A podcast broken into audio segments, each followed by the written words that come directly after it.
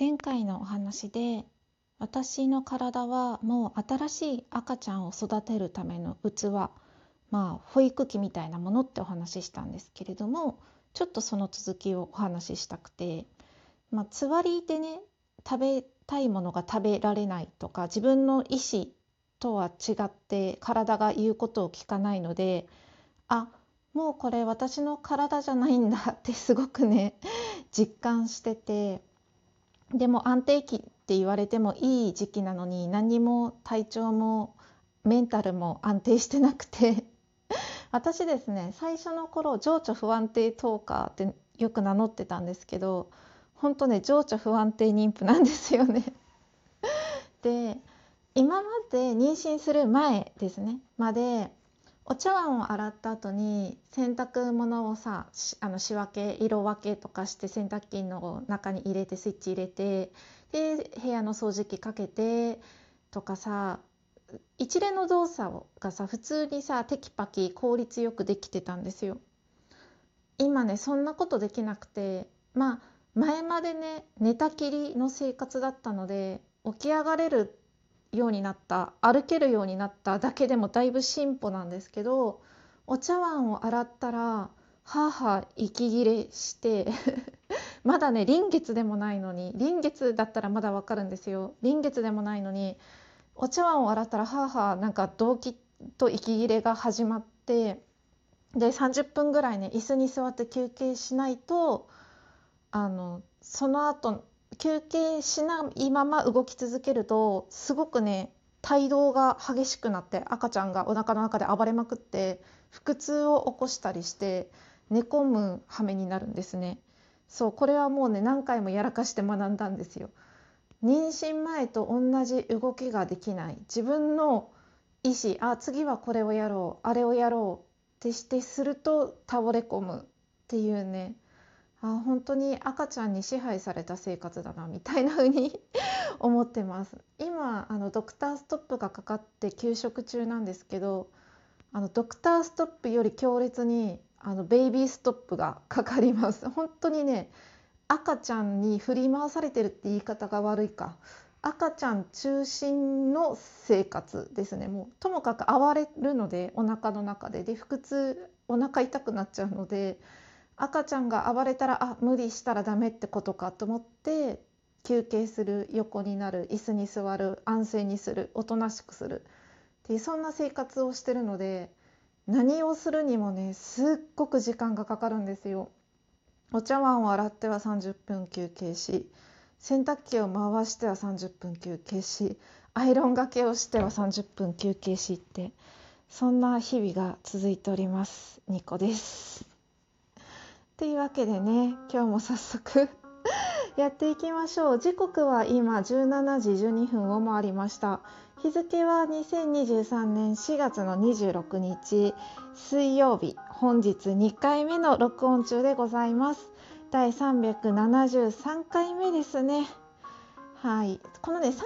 373回目って言ってるけどね実はトーク自体は500回ぐらい撮っててあの番外編みたいな感じで音楽流してない時とかただもうなんかダラダラダラダラ喋りすぎてるなって時テーマがない時とかは番外編みたいな感じでちょっと逃げタイトル にしてあのカウントを取ってないんですよ。だから実質のトーク回数と私のカウント回数が200回ぐらい乖離しているっていう現象が現れてましてこれもなんか私の中でちょっと引っかかっててうーんどうしようかなみたいな。これからもこのカウント続けるどうする？みたいなちょっと迷いが生じております。では早速やっていきましょう。2個1名とっておきの手帳をオラに。というね企画に乗っかっていきたいと思います。まず企画のご説明させていただきます。こちらはですね先日録音しましたとっておきのお部屋をオラにという収録企画を立ち上げた D さんの D ラジの D さんですね。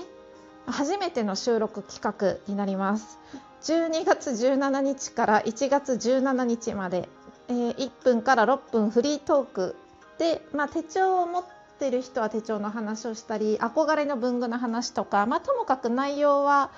文具にまつわれば OK よぐらいのゆるい古いゆるいフリートークの企画でした。で私これね D さんにこういう企画を立ち上げるんですけれどもご参加いただけますかってね事前にねあのご丁寧に参加のお誘いをいただいてたのにともかくこの時期はつわりで1日10回ぐらい入ってた時だったんですよね。ともかく寝たきり。でお正月ねお正月休みあったんですけどともかく寝たきり。もうあの旦那さんの実家に行くこともなく自分の実家に帰ることもなくあのお餅を食べることもおせちを食べることもお雑煮を食べることもぜんざいを食べることもなくともかくいちごとかアケリアスとかアイスとかゼリーとか あの本当にそれを食べてトイレにあの這いつくばっていくハイハイでいくあのもう歩けないんですよ。ともかく立とうとすると吐きそうになるし。ね、そういう状態だったので取れなくてですね D さん本当に申し訳ありません。であの元気になったら撮ろうと思ってたんですよ。で最近録音がねできるようになってきてもうそれもね明日はラジオトーク撮ろうと思っててもその日に具合が悪くなって寝込んだりとかともかく毎日体調が読めないんですよ。朝調子がいいなって思っても午後から崩れたりとか寝込んだりとかなのでなので撮れる時に撮らなきゃと思って今こうやって 録音している ところです。で D さんはですねあのトークも撮ってたしなんかライブでねあの新しい手帳を買った時に開封ライブみたいなのをしててトークだったかな？ちょっと記憶が曖昧なんですけれどもそれがなんかあの D さん的には4月からの手帳だと思ってて買って4月から書き込むぞ楽しみワクワクってしてたけど実はその手帳が1月からだったかな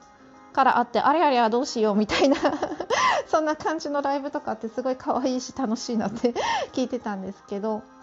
うん、でねあの D さんの他にもあの D さんを除いて29件収録されてます。でハッシュタグあのとっておきの手帳オラニっていうハッシュタグで検索するとそのトークがずらーって出てきて聞けますので皆さんぜひぜひあの聞く今聞くだけでもね聞いてみてください。私はもうねあの1月17で締め切ってるけど個人的に参加したいので勝手に勝手に参加させていただこうと思います。すいません。ねえっとね30件目になるか。D さんを除いて30件目の録音を私がしたいなって 思ってます。では次ね行ってみましょう。2個2目手帳は持っておりません。あの残念なことにですね私手帳は持っていない人間でそもそもスケジュール管理するほど忙しくないっていうか、まあ、月曜日から金曜日までお仕事して、まあ、土日になんかダラダラとね、夫と過ごしてみたいな感じで別に特筆あのスケジュール管理するほどスケジュール待ってない。で私の中で手帳ってすごく多忙な人が使うっていうイメージがあって、まあ、何日の10時からミーティング何時何日の何時からまる社と打ち合わせ何日から何日まで出張とかさ。でまあ遊びの計画でもさ土日この日まるさんと会うこの日午後からまるさんと会うこの日からこの日まで旅行とかね。まあ私の中の勝手なイメージで手帳を持つ方っていうのはスケジュールを手帳に書かないと頭の中で整理できない覚えきれないほど多忙な方というイメージがあるので手帳を持ってる方イコールすごくかっこいいなっていう 憧れの気持ちを抱いてました。あ何日空いてる？って聞いてさ友達とかに「あちょっと待ってね」って手帳をパラってめくったりすると「え超かっこいいな」みたいな まあ私大体フリーで空いてるので書き込むほどのねそう書き込むことがないんですよ手帳に。うん、だから手帳を書いてる人っていうのはすっごくねなんかかっこいいな憧れるなって思います。であの皆さんのいろんなね収録を聞いた時にあのデジタル派の方アプリで管理してる方とあとまあ手手帳あの手書きの手帳ですね、うん、あのカバンとかに入れる紙媒体の手帳で管理されてる方といろいろいらっしゃったんですよ。うん、そうそう。いろいろいらっしゃっていいなってどれもいいなって思ったんですけど今日はこの後手書きの力というお話をしたいと思います。2個2目手書きの力について、まあ、最近ねあの手帳だったら手書き紙の手帳を持ってる方は手書きで書くことが多いと思うんですけど、まあ、デジタル化されてるじゃないですか何でもね。だからあんまり手書きで書くことないよ。なんか全部パソコンタイピングだよって方多いと思うんですけど、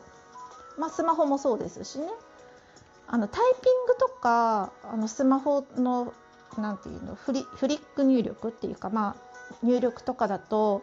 漢字とか忘れていきません？あれ何ですか知ってます？あの手書きじゃないやごめんなさい。あのキーボードで打つ時の指の動作って8種類ぐらいしかないみたいであの脳に信号がいかないらしいんですよ。だから覚えられないと。で手書きで、ま、何かを書くってあの指の動作から神経まで何万通りもあってものすごくねあの脳を活性化させるそうなんです。脳のね会話が手書きすると刺激されるみたいなんですよ。なのであのすごく覚えるらしいです、うん、でこのね手書きの力ってちょっともうちょっと話したいのでまあ時間がないので次に 次のトークもねこのお話をしようかなって思います。引き続きねお付き合いいただけたら大変嬉しく思います。最後までお付き合いいただいてありがとうございました。次回お付き合いいただける方はこのままどうぞ。